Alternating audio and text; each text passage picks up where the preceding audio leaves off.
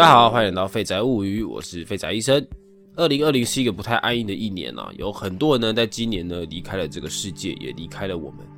有一个名字吵了很久，而且很多人不当一回事，但是呢，其实非常恐怖的冠状病毒，还有各式各样糟心又狗屁倒灶的事情呢，发生在世界各地。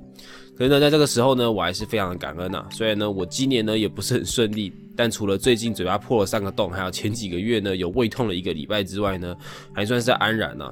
台湾其实也是一个很棒的地方啊，虽然不能说是人间天堂啊，但最近呢说它是一小块净土呢，应该还算贴切。当然了，有的时候呢难免会觉得说有一点焦虑啊，觉得这个世界的崩坏呢，其实可能没有我们想象中的遥远。那本人呢，最近刚好呢，偶然看到了一篇非常有趣的文章啊，内容给了我非常大的震撼，在这边跟各位介绍一下。如标题所言，在这个文明先进的二十一世纪，有某些地区呢，仍有零零碎碎的战争发生。这篇文章呢，说的背景是在一九九二年到一九九五年的波士尼亚战争。这个战争呢，是因为南斯拉夫共和主义联邦的瓦解所引发的内战。那这个文章的撰写者是一名叫做塞尔克的波士尼亚人。他和他的家人呢，在一座人口约六万人的城市中生存了一年的故事。在那一年里面呢，这座城市处于崩解的状态，没有任何组织、法律机构，没有秩序，没有自来水，还有电力，也没有任何的补给和物资分配。在这样如同末日电影中失序的世界里，我们就来看一下他是怎么活下来的。那以下的文章呢，经过微小删减还有修改。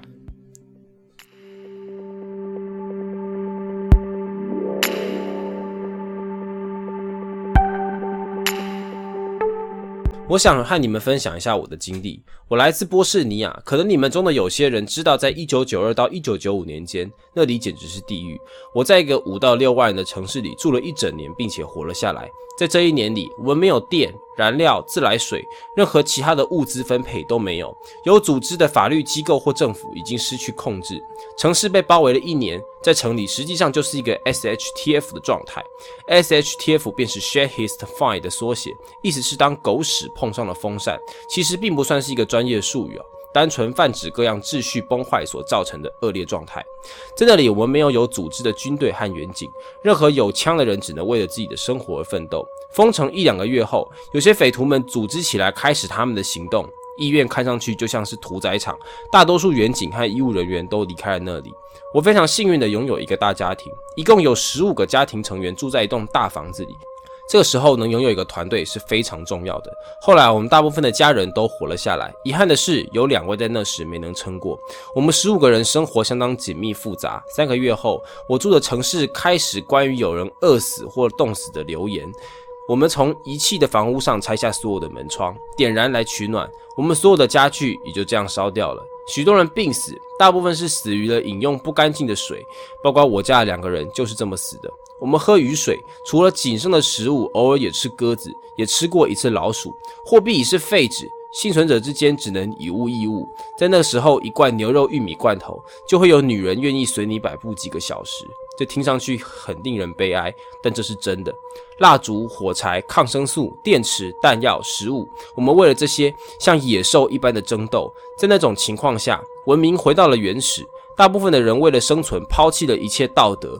这种情况下，数量决定力量。如果你单枪匹马的在一栋房子里生活，不论你武装的多好，你大概也已经被抢光，而且杀掉了。不管怎么样，战争终于结束了。对于人民来说，战争中哪一方是正义的，对比恶劣的环境，其实并不那么重要。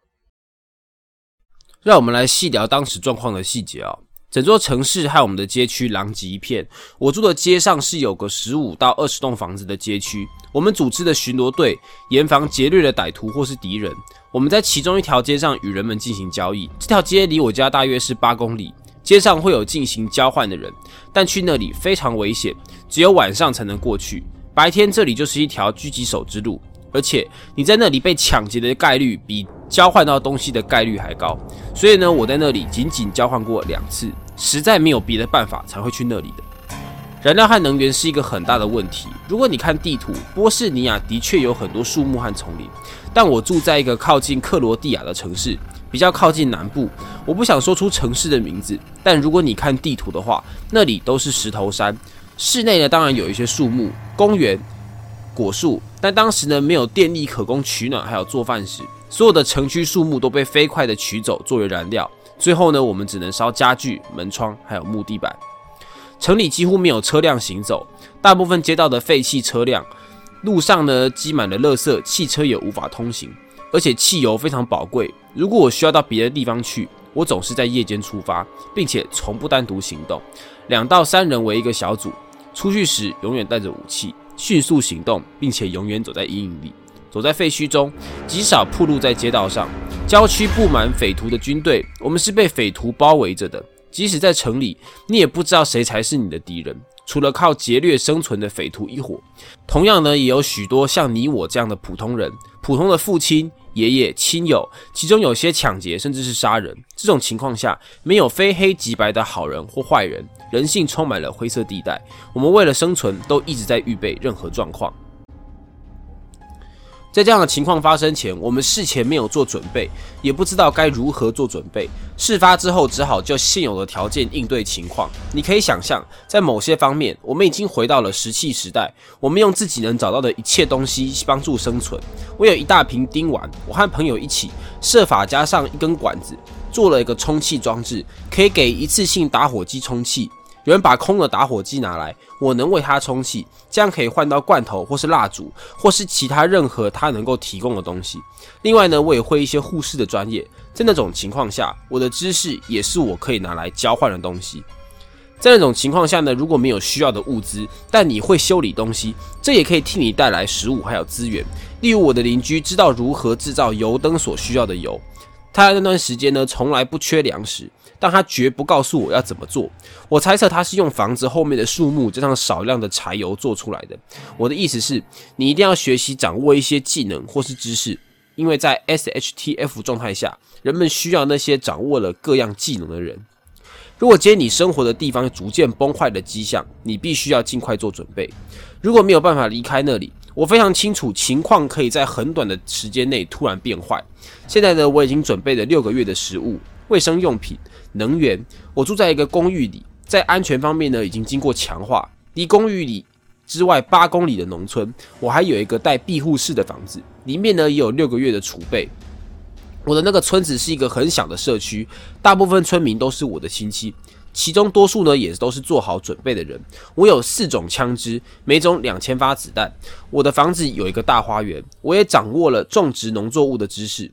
而且我觉得我现在呢还有本事能够预先知道可能要有麻烦，比如当你听到人们都说应该不会有事的，那么你就该该注意，没准周围一切都要垮了。我想我现在有足够的力量做任何事，只要能让我和我的家庭活下来。如果你问我这种状况呢要去优先准备什么，这样听起来枪支跟弹药似乎很重要，但其实除非你想当强盗，否则呢卫生用品可能比食物还要重要。即便你缺粮，还可以打鸽子或是老鼠。有些长辈们可能认识一些附近山区的可食植物，但是你没办法用食物和枪支来消毒和杀菌包扎、净水药片、任何品种的酒精棉一类的擦拭用品、消毒用品、大量的肥皂、漂白粉、手套、口罩、卫生纸等等这类一次性卫生用品。都没有办法用其他的东西取代或是制造出来。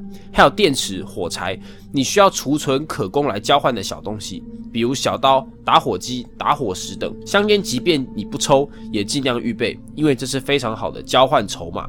还要多备酒精，酒能保存很久。还有像威士忌一类的烈酒，在令人绝望的 SHTF 时期，这是非常好的物资，不仅可以提供能量，也能拿来消毒。另外，极差的卫生条件能造成很多人死亡，这都是我亲眼目睹。还要事前学习一些急救训练，学习如何处理小伤口、烧烫伤或是枪伤。那个时候，一个拉肚子或是一个小伤口都能够致命。切记，卫生用品优先储备，能源、食物和枪支、武器都一样重要。武器简单一些比较好，除了手枪，AK 四十七是这里三分之一的家庭都有的武器。我知道不是每个地方都能够合法取得武器或是储存弹药，因此尽可能简单准备就行了。如果你住的地方后来变的状况和我一样，不用担心武器。那时如果别人弄得到枪支，你也一定有办法可以拿到。我那时是用汽车电池和身上所有的黄金换到了枪支弹药。如果你是人数少的家小家庭单位，在那时可能不太有利。通常小家庭单位呢会团结在一起，住在一个大房子里，包括亲戚们，我自己就是这个状况。单个小家庭或是单身汉，在城市里很不利。即使你行事低调，只躲在你的房子里，哪怕你有一两支枪，但只要有任何值得抢劫的理由，早晚报名会来的。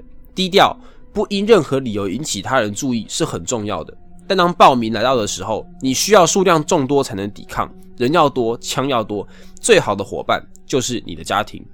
我家的防卫呢是很原始的，我们事前没有任何准备，只能用现有的东西防卫。窗户破损，屋顶受损，所有的窗户都用东西挡住，沙袋、石块。每天夜里，我都把院门用街上找来的瓦砾碎块堵上。我用一个很旧的铝制梯子从围墙进出，回来时叫屋里的人把梯子递给我，让我爬进来。城市里有些房子非常漂亮，有墙、有狗，还有警报器跟护栏。但暴民首先会攻击这类的房子，因为从外观上看起来，这类房子虽然麻烦，但却非常的吸引人。有的房主会抵抗，有的不会，取决于你有多少人、多少枪。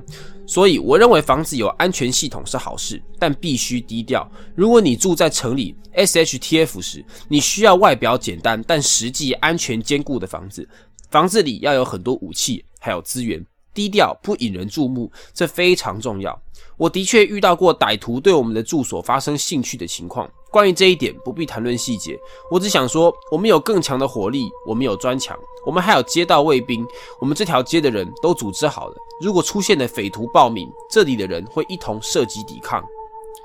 真的是死去或被杀的人不会有合适的葬礼，人们只能到处找离家近的土地安葬死者，有时甚至就葬在自家花园里。两到三个城市公园也变成了乱葬岗。在 SHTF 时期，即便你物资充裕，生活条件还是会非常的恶劣。我用一些东西换来了一个老式木材炉，放在厨房，加上一个固定排烟囱穿墙而出，就靠它做饭还有取暖。夏季我在后院做饭，有些人可能会担心做饭的气味是否会吸引到匪徒。我想说的是，那时不仅没电，也没有自来水，下水道排污系统几个月前就毁了，尸体就在毁坏的房子里，污垢和垃圾到处都是。在那种情形，满是丑恶、肮脏、难闻的气味下，食物的味道完全闻不出来。况且我那时的伙食也相当贫乏，也不会有多么美味的食物出现在餐桌上。至于厕所和盥洗，我们用铲子在靠近房屋的任何地方挖坑作为厕所，很脏。我们用收集的雨水和酒精擦洗自己，有时去河里，但多数这个时候非常危险。我们大部分时期都没有卫生纸，如果有，我也会拿来交换，而不是自己使用。关于衣着，不引起别人的注意是非常重要的。大部分是混穿军服与平民衣服，武器各式各样，所以没有固定准则。如果明天进入 SHTF 状态，我会努力让自己看起来和大家一样害怕、绝望、迷茫，或许像大家一样喊叫。我会保持低调，但装备精良，准备好应付各种情况。关于抢劫。储备一号光，枪声一响，抢劫就开始了。的确，有些部门企图保持秩序，但秩序在事发第一周后就瓦解了。说几句我在城市战前的情况啊，这是一个典型的波士尼亚城市，正常的生活，相当好的人民，学校、剧场、公园、学院、机场，犯罪率都很低，就像很多美国的小城镇一样。那时我还是个年轻人，就和你们当中很多人那样。这几乎是二十年前的事了，但对我来说就像发生在昨天。我记得那期间所有的事，我学到了很多。我和我的家庭现在也有的充分的准备，我的武器精良充足，也掌握了不少生存的相关知识技能。地震也好，战争也好，或是海啸、恐怖分子等等，我相信有些事早晚会发生。另外，根据我的经验，你是无法单枪匹马的活下来的，数量决定力量，你要多和家人一起。帮他们做好准备，也要明智的选择朋友，并帮他们也做好准备。在战乱中，为了活下来，人们可以做任何事，没有人是胜利者，我们只不过是活下来的人。伴随着许多的噩梦，过去的十五年里，我们有了和平的生活，我们与曾经的敌人一起生活。我不想为了种族、宗教或其他的原因再有战争，还有敌人。这是一个真实性非常高、啊、而且非常可贵的故事。对比现实的混乱，每个我们自以为理所当然的事，面对现实都会显得非常的脆弱。希望呢，我们的世界呢能永远和平，随时为了生活而做好准备，不要轻看任何的危险还有可能性。那希望呢，大家能够喜欢这样的题材。有什么建议呢？欢迎留言告诉我哦。谢谢大家，我是废宅医生。这个节目呢叫做《废宅物语》，是一个讲故事、闲聊、扯淡的节目。谢谢大家收看我们下次再见拜拜。